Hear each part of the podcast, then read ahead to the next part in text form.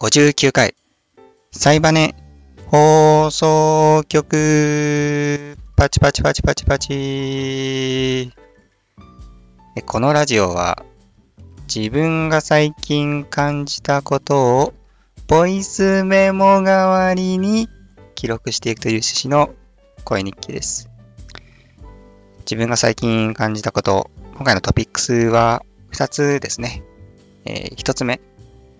ワクチン接種した話。え、二つ目。一人用ゲームをやってる話。以上、二つでお送りしておこうと思うんですけど、いやー、今月は長かったですね。今9月末。で、前回の更新が8月末だったんですけど、いや1ヶ月長かったですね。もう長すぎて前回何喋ったか全然覚えてないですね。何喋ってたっけ、俺。散歩しながら撮ってたのか。そうだそうだ。で、なんか朝は虫が元気だな、みたいな しょうもない話を確かしてた気がするんですけど、あとなんか左右飲んでるとか言ってたな。あ、その左右について続報があるんですけど、あの、お腹がなんか調子悪いから左右飲み始めて全然効かなかったからやめたって話で、で、次豆乳飲んでますみたいな話で確か、確か終わってたと思うんですけど、なんか豆乳はむしろお腹に悪いみたいな 話もちらほら耳に挟むようになり、豆乳もやめたんですよね。で、今何飲んでるかっていうと、あの、プロテイン。あの、ザバスを飲んでて、で、プロテインがね、めちゃくちゃうまいんですよね。まあ、豆乳もうまかったんですけど、で、せっかくプロテイン飲んでるんだから、ちょっと運動しようと思って、あの、運動の後の方が筋肉つきやすいって、プロテインの効果が得やすいって聞くので、運動しようと思って、あの、リングフィットをね、久々にね、再開して、まあ、そんなに頻繁にやってないんですけど、3日に1回とか、3日に1回2ステージぐらい。なんかやっぱ運動いいですね。うん。やっぱ最近ずっと家にいるので、運動らしい運動を、まあ、してなかったんですけど、まあ散歩ぐらいで、散歩ってほぼほぼ運動ではないらしいんで、どうやらなので、まあ、運動らしい、いわゆる筋トレと、有酸素運動じゃないかな。まあ、主に筋トレですよね。オーリングフィットでやってるんですけど、やっぱり運動すると、すごくね、気持ちがね、前向きになるんですよね。なんでなんだろうな、あれ。うん、結構仕事が大変でメンタルこうやられてる時とかに、もうなんか無理やりでも運動するんですよ。あり、なんか、プロテイン飲んでるし、飲んでるし、っていうかプロテインあるし、運動しようみたいな感じで、ちょっとね、あんまりモチベなくても無理やりやってみるんですね。すると、やっぱりね、終わった後は、あ、すごくやってよかったな、みたいな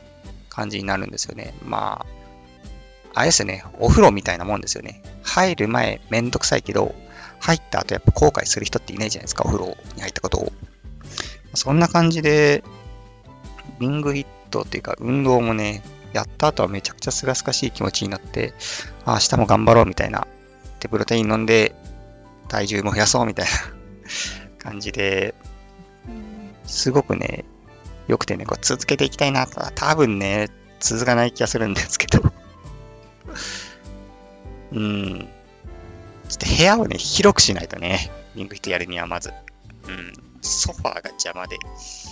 あのね、足パタ、足パカパカとかできないんですよね、狭くて。うん。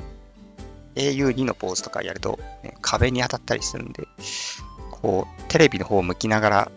やるっていうのが難しくてね、なかなか。まあ、ちょっと工夫が必要なんですけど、極力やっていきたいですね。うん。でね、プロテインって、なんかまあ、主にタンパク質らしいんですよね。で、タンパク質って何って思って、いろいろ調べてみたんですけど、そもそも。そもそもタンパク質何ぞやっていうね。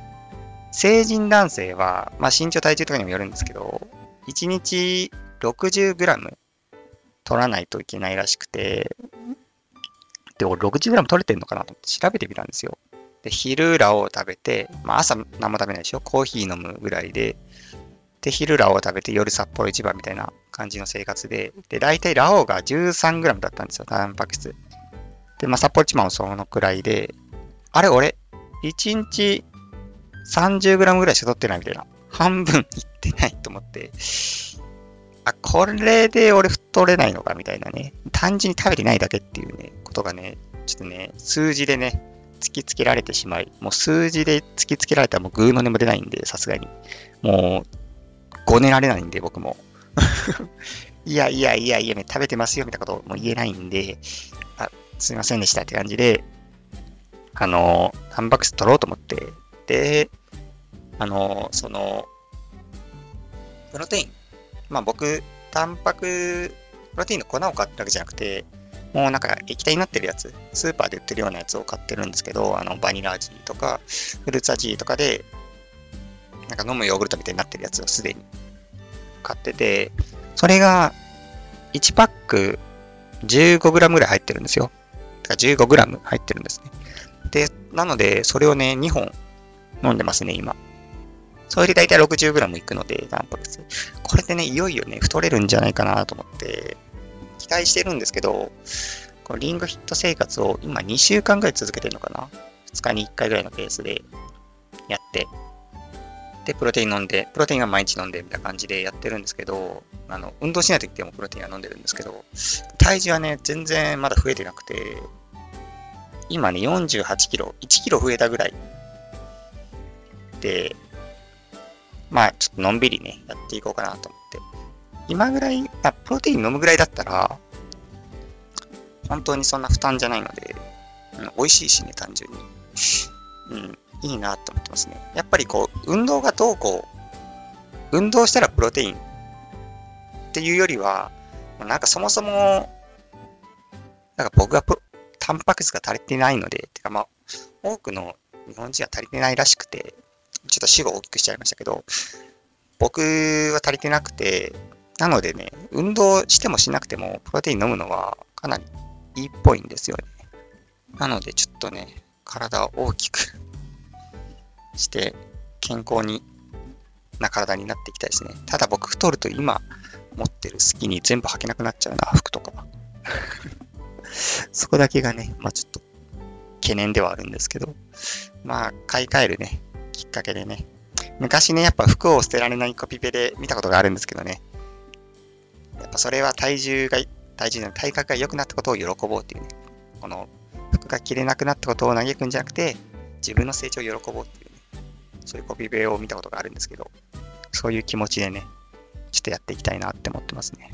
あ、そう、豆知識。豆知識ってことでもないんですけど、あの、プロテインって、その市販で売ってる紙パックの、まあ、液体になってるプロテインって、ちっちゃいのと大きいのあるんですよ。まあ、500ml ぐらいのと、その半分かな。じゃないか。350ml ぐらいのちっちゃい紙パックと、まあ、中ぐらいの紙パック。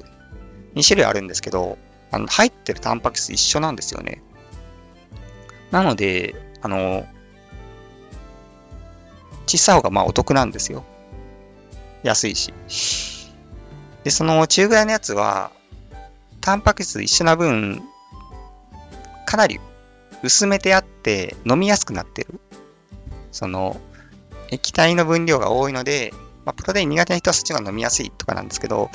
まあ、味気にならない人とかは小さい方の方が安いし、タンパク質の量の量も一緒だしって感じでお得みたいなんですよね。ちょっとね、それをね、僕は全世界に伝えていきたい。これ知らなかったんで、たまたま見ていたゲーム配信の人が言っていたんですけど、言ってて知ったんですけど、マジで、これを俺は声を大にして言いたいって感じですね。うん。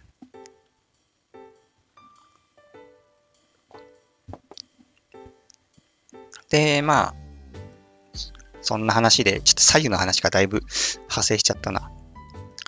あと、近況は、そうですね。なんかあるかな？あ、競馬？競馬ね、競馬の話ちょっとしたいんですけど、このラジオまあ聞いてる方だったらわかると思うんですけど、競馬をね、始めたっていうね、馬娘きっかけで競馬を始めたって話を結構前にしてたと思うんですけど、あの、最近ね、離れてたんですよ。うん。競馬ってものにね、ちょっとね、あ、ちょっとなんか、やばいな。これハマるとやばいなと思って、僕のね、やっぱ脳、脳がね、危険信号を出し始めて、ちょっとね、金額とかも大きくなってきて、ょっと向きになり始めたりして、なんか、あ、これちょっとやめとこっかみたいな。もういい競馬やめるみたいな感じで、ちょっと離れてたんですよ。2、3ヶ月。毎週土日買ってたんですけど、日曜だけかな。毎週日曜、競馬始めたっていう時から、日課のように買ってたんですけど、ちょっと離れてて、たんですけど、ちょっと最近ね、またね、ちょっと買い始めたんですよ。なんか暇だなと思って。で、大体、まあ僕みたいな初心者って G1 レースっていう、まあいわゆる有名な強い馬が集まる、まあ花形ですよね、言ったら。花形のレースの競馬に対して、レースに対してかけるんですよね。もうメディアがどんどん取り上げるような。で、まあ僕も例に漏れてそうしてたんですけど、最近ね、競馬ってなんか一日中朝からやってるんですよね。まあ地方競馬とか言ったら本当に土日以外も毎日平日もやってたりしてて、結構ね、長い時間かけてね、やってるんですよ。で、朝の方っていうのは、そのさっき言った花形のレースとかではなく、まだ勝ったことない馬とか、そもそもデビュー戦だったりの馬が集まったりして、レースしてるんですよね。でね、そこのレースを見るのが、見るっていうか、そこのレースで競馬をするのが、ちょっとなんか最近楽しくなってきて、うん、当然ね、テレビ中継とかされてないんですよ。注目されてないレースですから。でも、ラジオでは中継されてるので、ラジオをね、聞きながらね、やるんですけど、まあ、それがね、またいいんですよね、ラジオっていう雰囲気が。うん。で、まあ、デビュー戦とかだから、情報がね、全くないんですよ。その馬の馬の情報が。例えば、その、さっき言った花形の G1 レースとかだと、何回もレースに出場している馬が出馬するわけですから、過去の成績とかね、過去1位何回も取ったことある馬だよとか、まあ、短距離だと勝ってるけど、長距離だと負けてるよみたいな、雨の日は勝ってるけど、晴れの日は調子悪いよみたいな、そういう情報が、まあ、データとして残ってるので、そういうデータをもとにこう予想っていうのが、まあ、できるというか、競馬のセオリーだと思うんですけど、デビュー戦の馬は、そういう前情報が、ほぼほぼレースの情報は一切なくて、まあ、競馬詳しい人だったら、そのね、馬の様子とか、あとは血統とか見て、多分判断するんでしょうけど、僕みたいなにわかはもう全然わかんないんですよね。うん。なのでね、どうなるかっていうと、結局なんか名前で選んだりとかになるんですよ。なんか良さそうとか、この子買ってほしいみたいな、うん、もので選ぶ、そういうあやふやなものでね、選んで買うことになるんですけど、まあ、でも、だからこそなのかな。もうそう、当たった時、勝った時、勝ってくれた時が、すごい嬉しくて、うん、なんかね、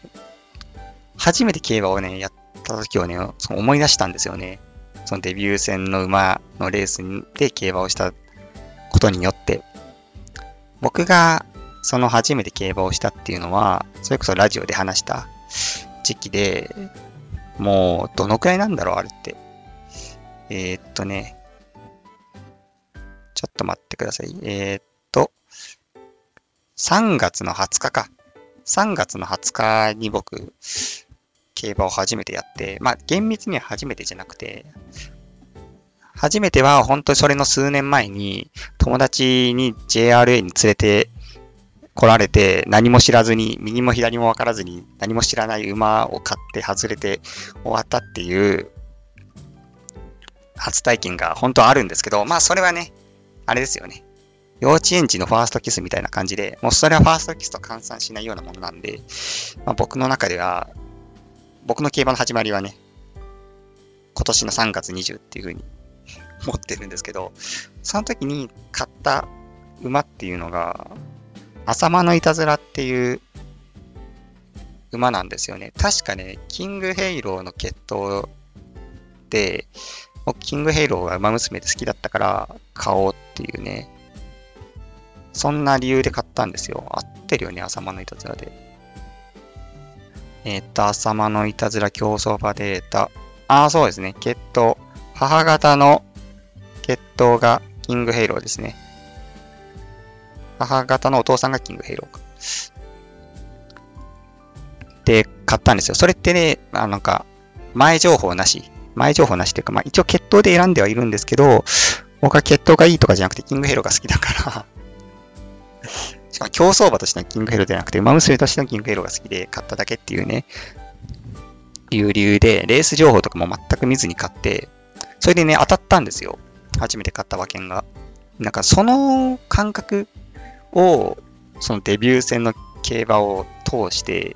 なんか思い出したっていうか、思い出させてくれたっていうか、あ、なんか楽しんで競馬やれてるなと思ったんですよね。うん。でね、本当に最近嬉しかったのが、先週かな？朝日セントライト記念。まあこれ G2 なんですけど、まあだからさっき言った花形っていうのが G1 レースで、その1個ランク下の G2 レースなんですけど、それが、浅間のいたずらがね、1位取ったんですよね。それがマジで嬉しくて、初めてだったんですよね。1位見たの、浅間のいたずら取ったの。はじ、僕が初めて買った馬券の浅間のいたずらが1位取ったってことで、がむちゃくちゃ感慨深いものがあって、なんでしょう。あれですよね。インディーズバンドがメジャーデビューしたみたいなみたいな気持ち。すごい有名になったみたいな。俺はインディーズから見てたよ、みたいな。この馬ライブハウス時代から、地方のライブハウス時代から見てたよ、みたいなね、そういうマウントをね、取りたくなるような喜びがあって、これデビュー戦のレース見るの楽しいなってなって、うん、最近だからちょっと競馬がね、まだね、ちょっと徐々にね、暑い感じになってきてますね。これからやっぱ秋になるんで夏ってあんまりその G1 レースとかなかったんですけど、秋にかけてね、有名なね、レースとかも増えるみたいなんで、いや、ちょっと楽しみですね。競馬熱がまた上がってきて、秋が楽しみですっていう感じで、ちょっとね、前置きが長くなったのは、だいぶ喋ったな。いっつも近況が長いんですよね。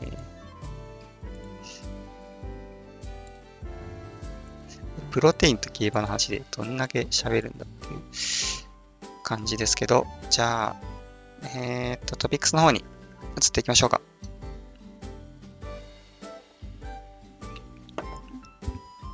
えー、まず一つ目ですね。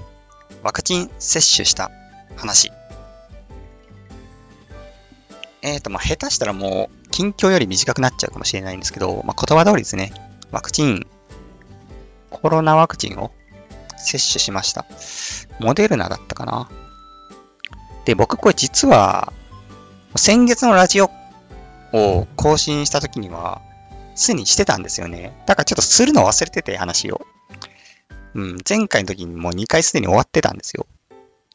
9月末ん ?8 月末時点で。7月に1回目打って、8月に2回目打ったので、お盆休みに。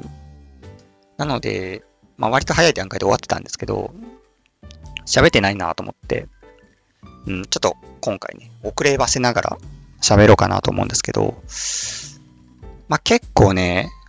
いいなと思った心境の変化があったので、それ残しておこうと思いまして、なんでしょうね、良かったですね。一言で言うと。なんか打って。なんで、なんだろうな。こう、一年半ぐらい経ってんのかな。コロナなってから。広まってから、世間が。ですよね。多分、去年の2月とかですよね。なので、まあ1年半以上経ってるわけですけど、なんかこう、ずっと僕は、それから在宅勤務になって、まあ家から出ない。まあ、基本的にはなんか、社会と断絶された生活を、まあ送ってるんですけど、まあ、断絶はされてないですけどね、厳密には。まあ、大体外も出ないし、まあ、最寄りのスーパーと散歩ぐらいにしか基本的に出かけなくて、まあ、遠出するのは冠婚葬祭だけっていう風にしてるんですけど、そういうのが1年半以上続いてて、なんか進捗っていうのがやっぱ感じられないんですよね。やっぱ社会と接しないから、社会の情報があんまり入ってこないので、まあニュースとかではもちろん見るんですけど、個人個人の考えとかを全然耳に入らない。耳に入らないので、考えが。みんながどう思ってるかとか。なので、なんかこう、時が止まったような感覚で、この1年以上を過ごしてたんですけど、やっぱワクチンを接種したことによって、なんかこう、あ、一歩進んだなっていうね、一歩進んだ感がね、なんか、あったんですよ。進捗、進捗ありますみたいな。進捗あるって日本語がおかしいな。進みましたっていうね、仕事進みましたっていうね、ずっと同じ作業した中、やっとトンネルのこう、明かりがね、あ、見えた見えたみたいな、そういう思いが出てきて、それがなんか意外と自分の中ですごい気が楽になって、精神的に良かったですね。うん。まあ、実際ワクチン打ってもやっぱり人に移したりするってことはあるらしいんで、まあ引き続きね、生活はあんまり変わんないと思うんですけど、まあこれからちょっと今9月末に収録してるんですけど、いろいろ規制もね、緩和されていくみたいで、まあ、どうなっていくんだろうというね、気持ちもありますけど、まあ、かなりね、メンタル面でね、良かったなっていうね、あ、なんかやっと、時が動き出すっていうね、やっとね、動けるわっていうね、うん、感じですね。うん、時がね。俺は動かないけど、まあ、でも結局俺家好きだなっていうね。俺家好きだなっていうのをね、本当にね、改めてね、改めてっていうか、気づいたね。俺めちゃくちゃ外好きだと思ってたんだけど、基本的に土日は本当にね、意味もなく、こう、街へ出かけたりとか、一人でして、ウィンドウショッピングして帰るみたいなね、服見て帰るみたいなことを毎週毎週僕はコロナ前は繰り返してたんですけど、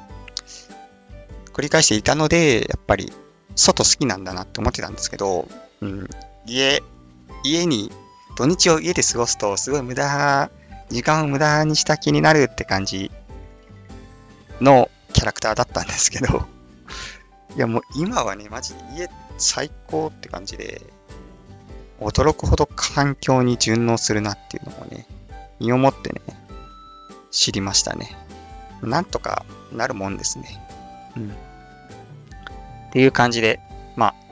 この話はトピックスにもかかわらずちょっとあっさりめで 次の話をしていこうと思います。じゃあ、二つ目のトピックスですね。一人用ゲームをやってる話。はい、これもね、まあ、言葉の通りなんですけど、僕ゲームってあんまやんないんですよ。実際。最近やったゲームとかっていうと、なんだろうな。まあ、馬娘とかそうですし、さっき言った。あとは、まあ、エーペックスとかもかな。ラジオで話した中で言えば。あと、ジャンタマとかもね、まあ、やってるんですけど、それらのゲームって、一人用ゲームじゃないんですよ。まあ、馬娘は一人用ゲームではあるんですけど、僕が言いたいのはなんかそういうことじゃなくて、誰かがやってたから、俺もやってる、やった、やり始めたゲームなんですね。まあ、一緒にやりたいからとか、話に混ざりたいからとか、まあ、コミュニケーションツールのためのゲームっていう位置づけなんですよ、僕にとっては。コミュニケーションを取りたいっていうのが先にあって、その次にゲームっていう方法があるっていうような位置づけでゲームを僕やってたんですね、今まで。本当に成人してからずっとそうかな。ゲームをやるやらないを決めるのって。だから自分一人でやるゲームを自分のために買うっていうのを全然やらない人だったんですね。なんですけど、最近ね、ちょっと芭蕉さんと通話してて、通話じゃないか、チャットをしてた時に、魔性さんがなんか、インサイド、インサイドっていうゲームが面白いよっていう風に、やったけど面白かったよみたいな、ぜひやってほしいみたいなことを言ってくれて、え、じゃあ、やるやるわって、もうその場で買って、で、やり始めたんですけど、これがね、すごい面白くて、まあ、パズルアクションゲームなんですけど、うん、その、謎解きしながら進んでいくみたいな、まあ、言葉はなくて、非言語のゲームで、進んでいくような、まあ、横スクロールアクションなんですけど、これがなんかすごい面白くて、なんか自分、一人用ゲームを自分一人でやるっていうのが本当に久しぶりの体験で、なんか自分のためだけに自分の時間を使うみたいなのが、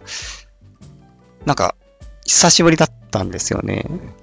で、それが結構面白くて、あ、なんか、本当の意味で一人になれたっていうか、自分、そそのゲームをやってる間だけは、世界でもう自分一人だけになったような感覚になれたんですよね。それが、その体験が面白くて、あ、一人用ゲームいいなと思って、いろいろやってみたんですよ。でもやったゲームを、何個ぐらいやったかな ?1、2、3、4、5、5個ぐらいかな。インサイド含めて6個。で、まあ、一個一個ちょっと紹介させていただくと、まあ、インサイドの次は、えっ、ー、とね、夏の彼方っていうノベルゲームを、こスチームなんですけど、やりまして、なんか無料だったんですよね。うん。で、このノベルゲームなんか、ポスト、いわゆるポストアポカリプスっていう、まあなんか大敗した世界を舞台に、舞台を探索していくゲームなんですけど、で、のノベルゲームなんですけど、ノベル形式にもかかわらず、アドベンチャーゲームなんですよね。結構ゲーム性が高くて、その探索要素が結構あるんですよ。で、まあ敵に襲われたりとかもして、それをまあノベル形式で選択式で、まあ銃を装備したりとか、まあ、時にはガラスの破片を手に持って戦ったり、応戦したりして、まあ、進んでいくみたいなそういう探索ゲーム要素があるノベル形式で、これがね、すごく斬新だったのが、選択肢ってあるじゃないですか。ノベルゲームって。じゃあ、なんか、ギャルゲーとかだったら、誰と一緒に下校する？みたいな感じで。まあ、幸子とか、ミサエとか、なんか 選ぶじゃないですかって今適当に言いましたけど、それを、このゲームは選ばないんですよ。なんか選ぶんじゃなくて、キーボードでパソコンの自分で入力するんですよ。ついていく行くとか行かないとかを自分で入力するんです。それがね、めちゃくちゃ没入感あるんですよね。ちゃんと自分がゲームに参加しているっていう、すごいインタラティブな要素を、こう、満足させてくれるゲームで、こうなんかね、クリックで、はい、いいを選ぶんじゃなくて、キーボードで自分で入力するっていうことが、かなりね、効果的なゲームだなと思って、しかもこれ自由入力なんですよ。だから、こう、イエスって答えてもいいし、分かったって答えてもいいし、はいって答えてもいいんですよ。うん。とか、否定したいときはダメとか、嫌とか、違うとか、何でもいいんですね。そこが、すごいんですよ。すごい。謎の技術。これは認識するとか、ね、予測して、予測してっていうか設定してるのかなもう本当ゲームの仕組みが僕には理解できないんですけど、うん、だから、この自由形式ってところが、自由入力ってところが、これやっぱりね、より楽しめるポイントになってくるんですよ。最初の方とかは僕もやっぱそのヒロインっていうかまあ主人公かな。あまあヒロインかな。の女子高生と一緒にこう探索していくんですけど、まあ、具体的に言うと、まあ、指示を出すんですけど、女子高生に。指示を出して探索してもらうんですけど、主人、えっ、ー、と、僕が。ここに行ってとか、それ拾ってとかね。やっぱ最初の方は僕もやっぱ、その女子高生のこと全然知らないから、ヒロインのこと。ちょっとね、敬語とかで喋るんですよ。わかりましたとか、そっちに行ってほしいですとか、ね、言うんですけど、ちょっとね、あ、なんか距離縮まったかなと思って、うんとか、ちょっとね、敬語やめてみるんですね。で、その、タメ口が伝わった時の感動これは、すごいのよ。あ、よかった。え、何言ってんの？と言われなかったよかったっていうね、このね、ちょっと一歩こう、一歩踏み込むで見た時の受け入れてくれた感がめちゃくちゃ嬉しくて、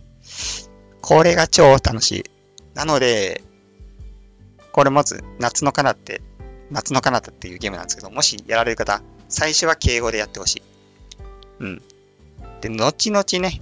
どんどんタメ口にしていってっていうね、やり方を、ぜひ僕はお勧めしたい。超ね、楽しいんで。うん、いや、本当に良かったな、これ。うん。多分今でも無料だと思うんで、Steam にあるので、カタカナで夏の刀、かな、かなたですね。えー、まあ、興味ある方はやってくださいって感じで。で、次が、リトルナイトメアっていうゲーム。まあ、これはもう完全に超有名ゲームなんですけど、えっ、ー、と、ステルス系の横スクロールアドベンチャーですね。まあ、なんか、まあ、いわゆる脱出ゲームっていうのかな、ああいうのって。まあ、インサイドも同じような感じなんですけど、なんか敵に見つからないようにして進んでいくっていうような、見つかったら死にますみたいな ゲームで、ちょっとね、そのステージから脱出していくっていうようなゲームで、これはね、本当に面白かったですね。結構、あの、難易度も下げられてて、うん。僕ってね、すごいね、ゲームね、下手なんですよ。最近気づいたけど。下手だし、うん。下手っていうか向上心がないんですよね。上手くなろうと全然しないというか。なので、あんまゲーム上手くないんですけど、このリトルナイトメアは結構ね、ゴリ押しでもいけたりして、これ見つからないようにするゲームなんですけど、見つかった後も逃げられるんで、うん。それでね、意外と追いかけっこするのもね、楽しくてね、追われたりをね、逃げたりしながら、やるのも楽しくてよかったですね。で、次やったのが、Behind the Frame かな。えー、っと、サブタイトルが一番とっておきの景色を。これはね、これもやっぱ謎解きゲーで、シミュレーションっていうのかな。まあ、主人公は画家になって、こう、マウスを操作してね、絵を描くっていうような話、話っていうかゲームなんですけど、まあその、どんな絵を描くかみたいなヒントが謎解き要素になってて、まあ絵の具が全然見つからないから絵の具を探さなきゃみたいな、どこにしまったっけなみたいな感じで、探しながら、まあ謎を解きながら絵を完成させていくっていうゲームで、まあかなりストーリー性の高い、うん、ゲームですね。これも言語はないのかな？なかった、あったらどうだったかな？なかった気がするけど、まあ、その謎解きを通じて、いろんなね、主人公の、主人公が一体どういう存在なのかとか、そういうものが、ま分かっていくっていうような、結構ストーリー重視の、まあ、読み物っぽい感じで、1時間ぐらいで終わるのかな。うん。夏の彼方も、そうだね。3、4時間で終わったし、インサイドも4時間ぐらいかな。まあ、リドルナイトメアもそんくらいで、基本1時間から5時間ぐらいの間でどれも終わるゲームですね。で、まあ、ちょっとちょっと長くなってきたんで、サクサクって言うんです言うんですけど、次はね、オートマシェフ。オートマシェフっていうね、ゲームなんですけど、これね、なんだろう。まあなんだ、ハンバーガー作るゲームなんですけど、簡単に言うとまあホットドッグとかも作るんですけど、このなんかね、生産ラインを作るゲームなんですよね。こう、いらっしゃいませ、何々ですか？とか注文を受けるゲームじゃなくて、生産ラインを作るゲームで、工場のね、生産ラインを自分でカスタマイズしてって、こう、最効率、効率のいいラインを作れたらクリアっていうね、ゲームがあって、ゲームなんですけど、これがね、面白いですね。やっぱこう自分の試行錯誤の末にゲームがクリアできるっていうのがねま、正解がやっぱ一つじゃないっていうのがね、面白いんですよね。まあ、その、9作業にはやっぱ機械とかいっぱい置かないといけないわけですけど、まあ、消費電力高い機械とか低い機械とかがあって、まあ、高い機械使えば簡単にそのシステムは作れるけど、それだと消費電力多いから、ちょっと少ないのでやりくりするみたいなね、工夫が必要になってくるゲームで、かなりこれ独自性がね、やっぱ自分の出るので、こう人のプレイとかも見たいですよね。めちゃくちゃ面白いですね、これも。で、次にやったのが、正直これがね、一番進めたい。ヨークアイランドエクスプレス。これかな？ヨークアイランドエクスプレスって読むのかな？これね、まあ、横スクロールの、まあ、いわゆるメトロイドバニアみたいな形式の、まあ、マップに、なんですけど、あのね、移動がね、ピンボールなんですよね。そう、ピンボール要素が加わったメトロイドバニアって感じで、これがね、絵も綺麗だし、本当にね、良かった。やってて楽しかった。ピンボールって、やっぱなんか自分のゲームの原体験というか、あのー、やっぱ小学校のパソコンの授業で、やっぱ Windows 標準のピンボールをもうずっと授業中それやって、先生に隠れてそれをやってた僕の原体験。それが 僕のゲームの原体験なんですけど、それをね、やっぱ思い出すというか、やっぱピンボールって結構、僕の世代だと Windows 標準のピンボールみんなやったと思うんですよね。マインスイーパーとか、あと、うん、その、で、パソコン詳しい人じゃないと知らないんですよね。そのピンボールがあるってことを。パソコンの中に。当時みんながパソコン持ってるっていうような時代じゃなかったですし、で、クラスの詳しいやつが、ここで、左下のスタートボタンを押してアクセサリーってとこを押すと、こういうゲームがあるんだぜ、みたいなことを、なんかこう、ひそひそ教えてもらって、めっちゃ面白いじゃん、みたいな。ねで、まあいろんなソリティアとかある中で僕はピンボールがね、好きだったんですけど、なんか、ブーンって始まる。あれね、もうあれないんだよね、今の Windows。なんかアプリ化したんだったかな。それでまあなんかできることはできるらしいんですけど、標準ではもう入ってなくて、ちょっと寂しいんですけど、なので、やっぱそういう原体験を持ってる僕にとっては、このピンボールっていうシステムは結構思い入れが深くて、なんか当時をね、思い出しながらね、引きつけて打つといいみたいなことをね、思い出しながらやっていく、やれてすごい楽しかったですね。基本的に操作は、動きはピンボールなんですけど、全体的にはアクションゲームで、ちゃんとストーリー性もあって、まあ主人公はなんか郵便屋さんのふんころがしで、まあその時点で可愛いじゃないですか。郵便屋さんのふんころがしですよ。めっちゃ可愛くないですか？っていう、まあ可愛い世界観で、まあ、ピンボールで移動して郵便物をみんなに届けていくっていうようなね、ゲームで、まあこれも半日あれば終わるぐらいの内容なんで、サクッとできるので、ぜひね、ピンボール好きな方は、ね、やってみるなり、えー、と、まあ、やらなくても動画見てみるなり、してみてください。という感じで、結構喋ったの。以上で終わろっかな。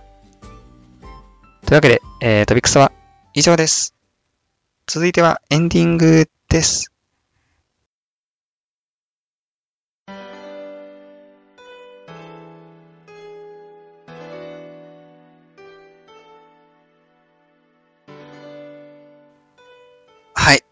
エンディングです。第59回、聞いてくださった方、ありがとうございます。そうですね。うーん、冠婚総裁以外で遠出してないって話をしたんですけど、ちょうど、先週、冠婚総裁がありまして、もう帰省したんですよ、京都に。で、京都はね、本当にね、時が止まってますね。行って思ったんですけど、なんだろう。変わんないですね、京都っていう街は。うーん、むちゃくちゃね、変わんない。でもいや、変わってるんですよ、でも実際は。建物がね、壊れて新しく建ったりとかしてはいるんですけど、なんか全然変わった感がないんですよね。何なんだろう、あれ。うーん。まあもちろんね、やっぱ、景観法が厳しくて、今なんか、もう京都駅より北は、もう黒い建物しか建てられないみたいな ことになってるらしくて、なのでね、もう、建て替わったとしてもまた同じような見た目みたいな、いう部分もまあ、あるにはあるんですけど、にしたってなんか、こう、過去にタイムスリップしたような感覚になるので、なんか不思議ですね。東京とか、やっぱ関東って目まぐるしく変わるじゃないですか。どんどんどんどん。うん。なんかそう、やっぱり街並みが変わるっていうのもあるけど、何なんだろうな。雰囲気が変わるのかな。人とかも変わる気がするね。関東って。うん。なんだろう。なんか不思議な感覚でしたね。京都っていう街は。はい。という感じでね、まあ、エンディングもね、まあ、短めで、今回は締めようかなって思います。次、第60回か。おー。おー。まあ、だから何って感じですけど。じゃあ、第59回は、これで終わろうと思います。では、皆さん、良いお年を。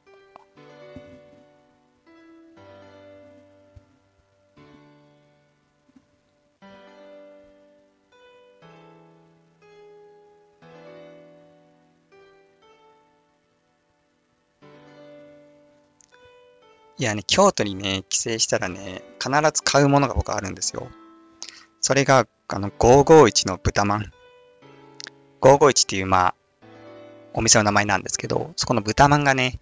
めちゃくちゃ僕好きで、あの、関東であんまり見ないんですよね。うん、たまにやっぱ催事場とかで見たり、見かけたりするんですけど、基本、東京にはってなくて、店舗あるのかな？もしかしたら、数店舗あるかもしれないですけど、関西のね、店で。それが郷土駅に店があるので、まあ、毎回買って帰って、その豚まんを食べながら、こう新幹線ね、新幹線乗りながら豚まん食べて帰るっていうのが僕のルーティンなんですけど、あのー、551ラーメンっていうのがね、出てて、今回行ったら551。まあ持ち帰りのね、その店で食べるものじゃなくて、持ち帰り用のね、家で作ってくださいっていうタイプのラーメンなんですけど、買ったんですね。で、まあ、家帰ってきて翌日食べたんですけど、完全に味が551の豚まんなんですよ。ラーメンなのにラーメンなのに、もうなんか飲む豚まんみたいな感じだから、飲む？飲む？カレーは飲み物か？いや、飲み物じゃないな。なんか、なんか、豚まん、ラーメン、豚まん味ラーメンみたいな。なんか、え？豚まんじゃんみたいなね。これ、作りつあったってぐらい豚まんなんですよ。マジびっくりした。完全に豚まんだから、まあ、使ってるね、それはも、ものを、スープとかが、まあ、ある程度ね、それ同じなんだろうとは思うんですけど、にしたってやっぱ豚まん感がすごくて、それだけやっぱ551の豚まんの存在感っていうのはすごいんですよね、きっと。うん。551豚まん力がめっちゃ高いんですよ。だからもうラーメンになろうが、もう551は551っていうね、そういうことなんですよ、きっと。いや、すごかったな、ほんと。551の蓬莱のね。いやもうこれね、本当に、まあ、商品ね、他シューマイとかね、焼き餃子とか、ちまきとかもね、一応あるみたいで、そっちの辺もね、全然食べたことないんで、本当興味出てきましたね。豚まん以外も。551ね、本当。やっぱ関西人だとね、551ね、もう知らない人いないんで、もう CM をね、脳に刻まれてるので、551があるとき、ないときーっていうね、あの CM はね、もう本当に細胞レベルで DNA にも刻まれてるんで、もう見たら必ず買ってしまう呪いにね、かかってるんでね、もうこれもしょうがないんですけど、東京にもね、ぜひね、来てほしいな。催事以外でもね、本当に。なんか、どうにか店舗ないかな。ちょっと探してみるか、店舗。大声で検索して。あ、やっぱないですね。難波、兵庫、滋賀、神戸、和歌山。